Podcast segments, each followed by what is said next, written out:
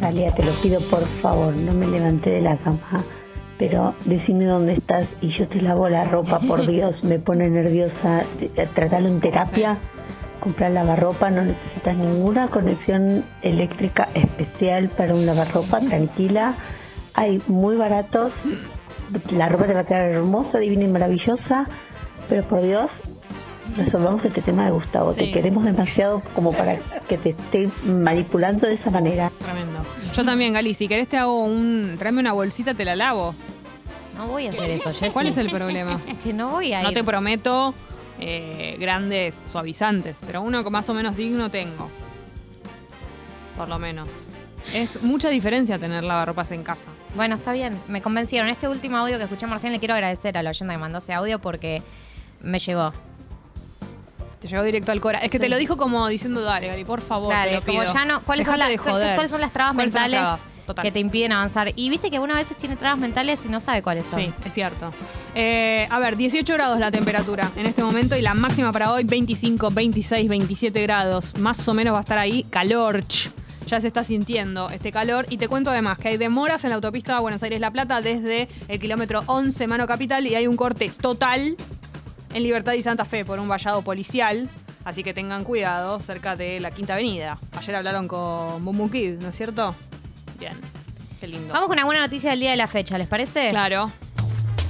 La más importante nos la enteramos ayer a la tarde, a la tarde tarde, que es que el gobierno nacional está proponiendo que las escuelas primarias tengan una hora más de clase por día. ¿sí? Eh, ayer a la tarde lo dijo el ministro de Educación, Jaime Persic, y todavía no aclaró cómo va a ser ese sistema de una hora más. Obviamente dijo que los docentes van a percibir un aumento por el aumento de horas. De hecho, el Ministerio de Educación planea hacer una inversión bastante grande para ejecutar eh, eh, esto. Eh, dijeron que van a transferir un total de 18 millones de pesos a los distritos provinciales para el pago de salarios. Todavía no se sabe cómo se va a implementar. Si va a ser eh, una hora más a la tarde, una hora más a la mañana, Una media hora y claro. media hora, digamos. Eh, todavía no sabe exactamente cómo se va. Igual los chicos entran muy temprano a la escuela, ¿no? Yo tipo 8 pienso- menos cuarto. No soy madre, pero pienso que si yo soy madre y me lo hacen entrar al pío media hora antes, me pega un corchazo. Tendré que levantarme más temprano todavía. Tremendo. Salvo que vos entres muy temprano a trabajar y justo te coincida con Sí. tu horario de, Pero los de pibes dejarlos. entran muy tarde, muy temprano. Muy temprano, igual, claro, ¿Cuánto más temprano que tu pibe vas a entrar? Yo creo que el horario más o menos aprox es entre 7 y media y 8 menos cuarto. Imagínate. Si uno laburo puede entrar a las Mm. 7, a las 8. Salvo que tengas laburos así muy de jornada de 6 a 2, ¿viste? Estos que son como así, Sí. jornada, pero los que entran a la mañana. Bueno, en fin.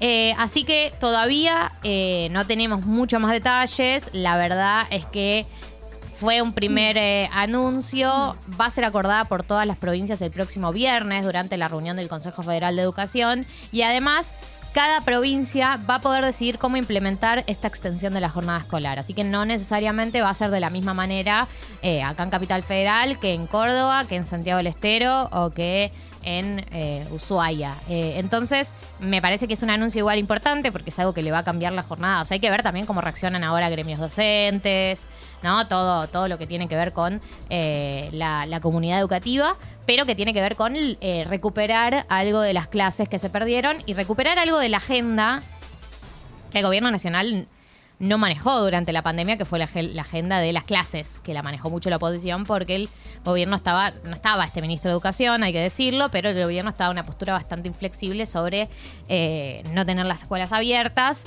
y esa agenda, la de cuántas clases tenemos, que los chicos están perdiendo clases, etcétera, la manejó mucho la oposición. Entonces creo que en este marco, que, la, que esta propuesta sea del gobierno nacional, eh, esconde algo de, de- de querer retomar como prioridad suya y no que se le impongan toda la situación de la educación. El otro debate que se está dando, que me, que me, que me, que me- que me violenta un poco, que es el tema de eh, la propuesta de la ciudad de sacarle los planes sociales a las personas que cortan calles. Salió a hablar el, Ministerio de el ministro de Desarrollo Social, que es Ju- Juanchi Zabaleta, dijo no hay que cortar las calles, pero el camino no es amenazar con una asistencia, o sea, se despegó de esto. Y el que también estaba viendo que habló hoy eh, es eh, Cristian Reitondo, que habló en Futurock a la mañana, por eso estaba viendo sus declaraciones, y dijo eh, lo siguiente, dijo, no tiene que ser una ayuda social eterna, sino una cuestión de emergencia, hablando de los planes. Un gobierno que no toma medidas contra la pobreza hace que, hace que sea imposible sacar los planes, estar discutiendo sobre los planes y discutir para atrás. Pero dijo que está saturado este sistema casi extorsivo que tienen algunos sectores. Entonces, el planteo fue, esto, esto que están planteando de que el corte de calle es extorsivo, pero que vos no podés con esta pobreza sacar los planes sociales, digamos. Porque también la gente que dice impunemente, saquen planes sociales. Bueno, buenísimo. ¿Cómo contenés a toda esta gente que se está quedando afuera? ¿No? A un, un país que tiene más del 37% de, de pobreza.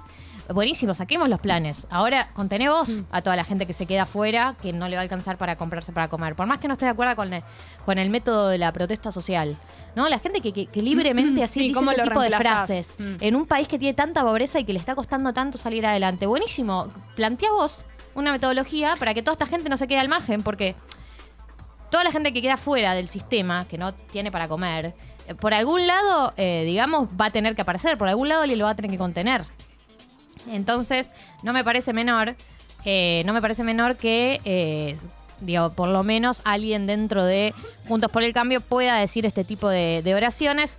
La verdad es que no hay ninguna iniciativa de parte del Ministerio de Desarrollo Social, que es el que toma este tipo de decisiones, eh, junto con, con, con la ANSES, de quitar planes. Pero también es una discusión para mí que no va a ningún lado, porque saben que no lo va a pasar, pero es eh, el PRO corriendo por derecha y marcando una agenda derecha.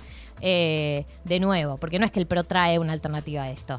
No, y además lo que decíamos ayer, vivir con ese, con esa plata. ¿Quién cree que ese dinero es el que alcanza para vivir? Ah, bueno, una conversación que no va a ningún lado. Por último, hoy el Senado empieza a tratar el proyecto para pagarle al FMI con un impuesto a bienes no declarados. Recuerdan que este es un proyecto que vino del sector del Frente de Todos de Cristina Kirchner, que eh, trae a través de Oscar Parrilli un, proyecto en donde eh, se crearía un Fondo Nacional para la cancelación de la deuda con el Fondo Monetario Internacional a través de, paga, eh, de cobrarle un impuesto a la gente que eh, tiene guita fuera no declarada. Entonces le dicen, vos blanqueá que tenés guita fuera no declarada, yo te, permito que vengas acá y la traigas, blanquees que no la habías declarado, no vas a tener que pagar todos los impuestos que tenés que pagar, te cobro un poquito menos, te, te cobro menos un poquito, pero ese poquito va destinado a pagarle la deuda al FMI. Entonces, de alguna manera es un incentivo para que la gente blanquee su guita, porque no es que va a tener que pagar todo lo que tendría que pagar si la tuviera acá, pero igual se le cobra un impuestito más chico del 20% eh, para que vaya al, al, a pagar la deuda con el FMI. Eso se empieza a tratar hoy en el Senado. Desde Juntos por el Cambio ya dijeron que no están de acuerdo. Así que no les sorprenda.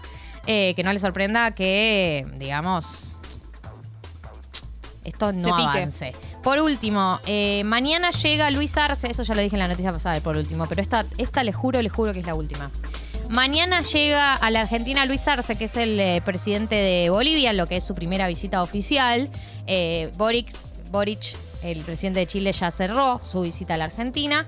Eh, y la, visita de Bolivia tiene que ver también con que hay una agenda económica importante, que es que estamos empezando a, pe- a ver un escenario donde puede llegar a faltar gas.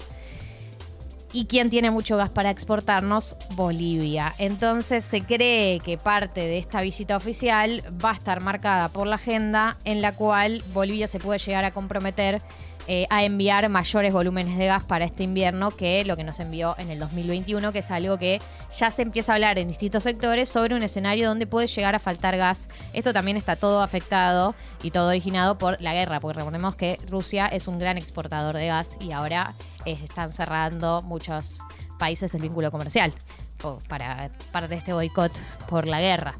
Eh, así que que venga Bolivia y que se, que se mm, que aumenten las exportaciones de gas para Argentina es algo que no es menor con la visita de Luis Arce.